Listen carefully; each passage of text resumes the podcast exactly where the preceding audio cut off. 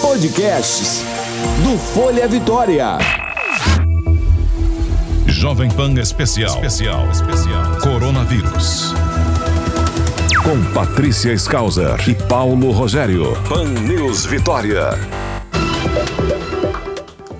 Doutora Filomena Alencar, já aqui conosco. Bom dia, doutora. Bom dia, Patrícia. Bom dia, doutora. Bom dia, Paulo. Doutora, é, hoje a gente pediu para conversar com a senhora sobre essa liberação do Ministério da Saúde para o uso de cloroquina, né? Em todos os pacientes com coronavírus.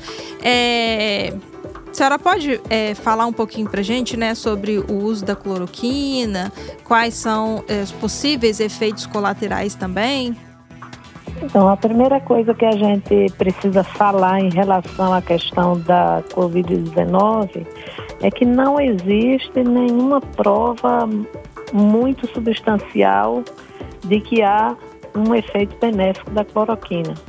No entanto, há efeitos maléficos, principalmente com relação ao coração, que podem é, haver ou pode haver é, arritmias tão graves que resultem potencialmente em morte. Uhum. Então, quando a gente tem uma situação de uma doença em que você tem mais de 80% das pessoas que apresentam forma leve a moderada e que 97% das pessoas vão ser curadas, mesmo sem uso do antiviral, só com tratamento de suporte, se você analisa uma situação dessa, para você analisar que você, usando uma medicação difundida amplamente para uma população que em 80% você vai apresentar forma leve ou moderada, incluindo ainda as formas assintomáticas, é uma temeridade você pensar em ampliar o uso para a população geral, pensando que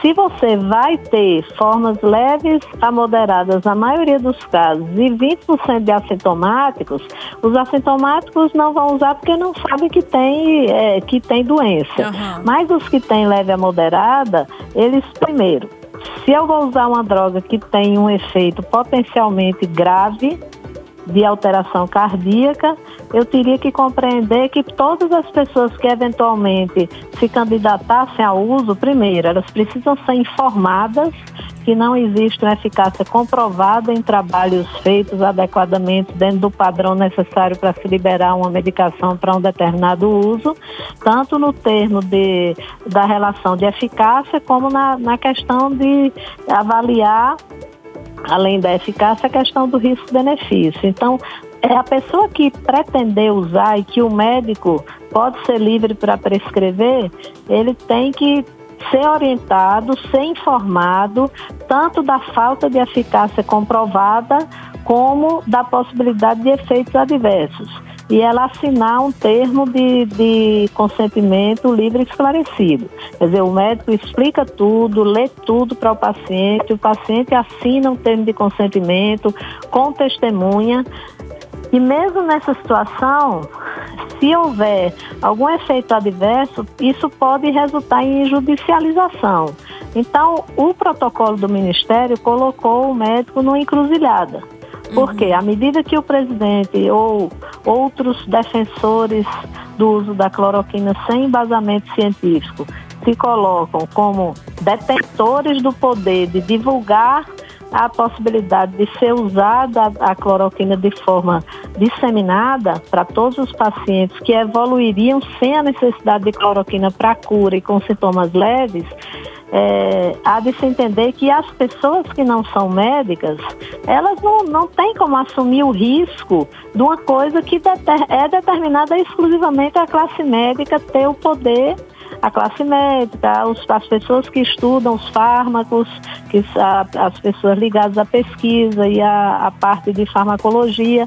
De, a, você se achar detentor do poder de fazer uma prescrição generalizada, incitando as pessoas a usar um medicamento que tem efeitos colaterais que são importantes, eu acho temerário, porque primeiro coloca o médico nessa encruzilhada, porque se o paciente disser eu quero tomar, ele está com medo, ele pode querer tomar a medicação, o médico prescreve, assina o termo, eu, a pessoa assina o termo de consentimento dizendo que foi esclarecido todo o risco e todo o benefício, que não há nenhum comprovado, aí você tem uma evolução ruim desse paciente.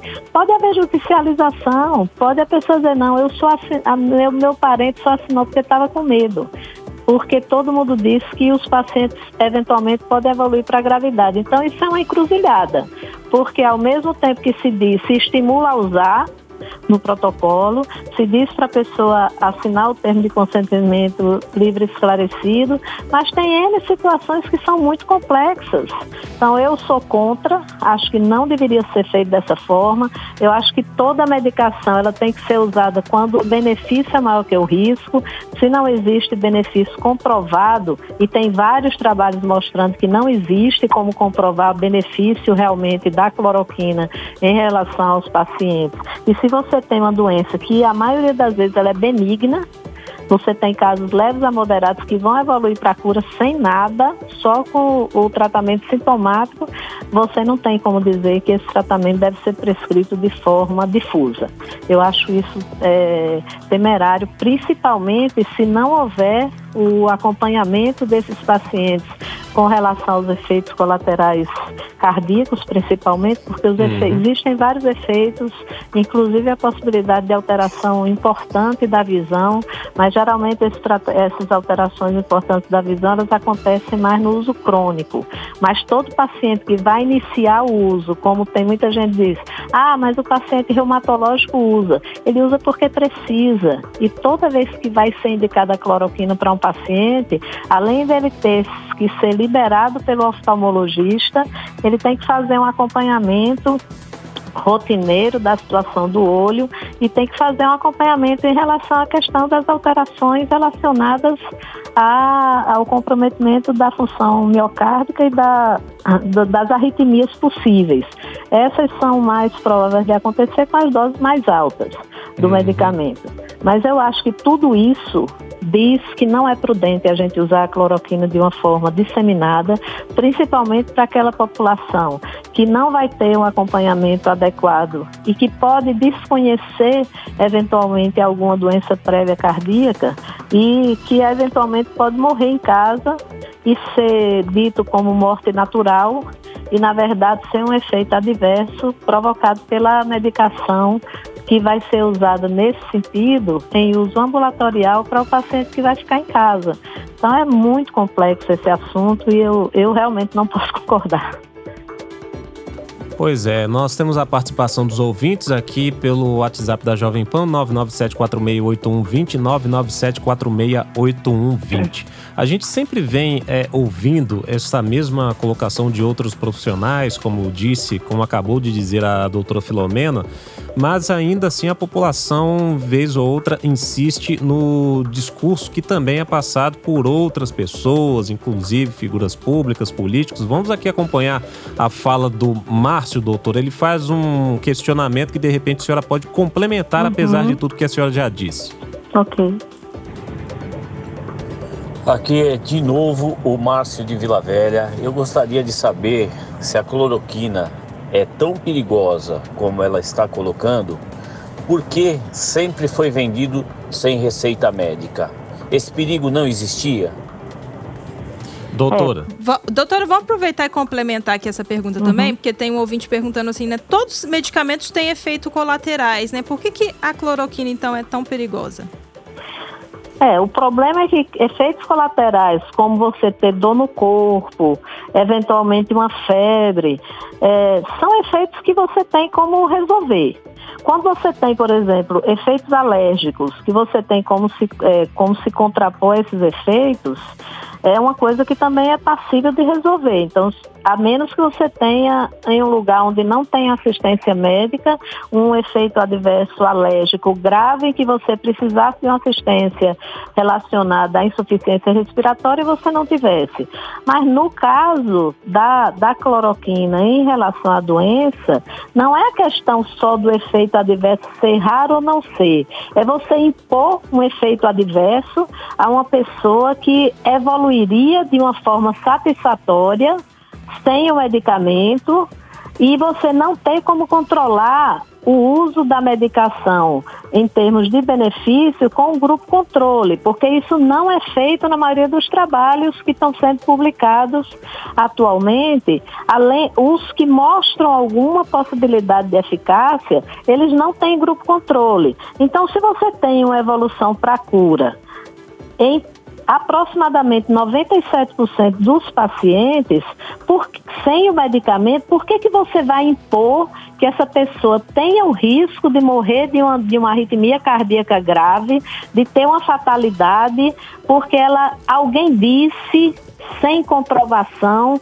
de que o medicamento funcionaria. Eu acho que eu não me submeteria a esse risco. Eu acho que quando você analisa uma medicação, você quer benefício. Os riscos têm que ser superados pelos benefícios. Quando a doença por si só, a maioria das vezes evolui de uma forma satisfatória, com praticamente nenhuma situação de eh, doença com complicação na maioria da população, isso eu acho que é uma, é uma questão que a gente não pode aceitar. O risco de uma pessoa morrer por uma arritmia cardíaca provocada pela medicação é a mesma coisa de você analisar. Eu só quero um filho. Existe um risco de eu tomando o medicamento, meu filho nascer com um defeito. Para mim, isso é 100%.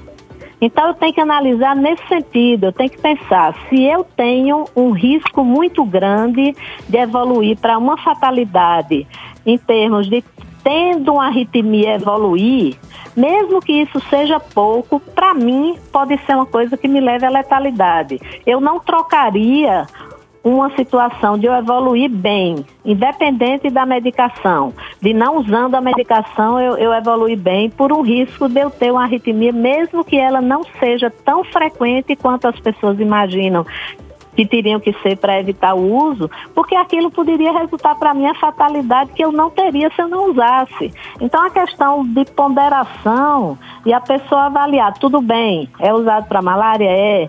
As pessoas usam por curto tempo, com doses menores do que o que está sendo proposto pelo protocolo. Existe Mas também ela... a associação da, da cloroquina no protocolo com a azitromicina, que é potencialmente uma droga que pode evoluir com indução de alteração relacionada a malefício para o coração. Então, eu acho que eu, eu realmente pondero por não usar. Eu acho que se a pessoa quiser assumir o risco, ela até pode, mas eu acho que o médico está numa encruzilhada, porque se a pessoa evolui mal, ela pode achar que isso permite a ela judicializar no sentido de dizer, eu estava com medo, a família dizer, não, ela aceitou que ela estava com medo, porque fizeram medo para ela de morrer. Então as pessoas têm que entender, a doença evolui a maioria das vezes para situações não graves. As pessoas que são de risco devem ser acompanhadas por médico, Qualquer pessoa, na verdade, deveria ser vista por, por médico se for possível. Mas, principalmente quando ela não tem capacidade de identificar os sinais de gravidade. Mas as pessoas que são de risco, essas precisam de ter uma orientação médica para identificar a necessidade de intervir de alguma forma, mas não existe pela maioria, foi feito um documento com várias sociedades opinando, não existe comprovação do efeito benéfico da cloroquina. Então, se não existe comprovação de, é, do efeito benéfico, qualquer efeito maléfico que resulte na possibilidade de fatalidade, para mim, é impossível de aceitar. Eu não concordo com você utilizar um medicamento que impõe um risco de morrer a um paciente que está evoluindo naturalmente para não ter fatalidade a maioria das vezes. Tá certo, doutora Filomena Alencar. Muito obrigada pela participação da senhora aqui Obrigada a vocês. Tenha um bom dia. Bom um dia. abraço. Outro, Paulo. Jovem Pan. Informação é o melhor remédio contra o coronavírus. 90.5 Pan News Vitória.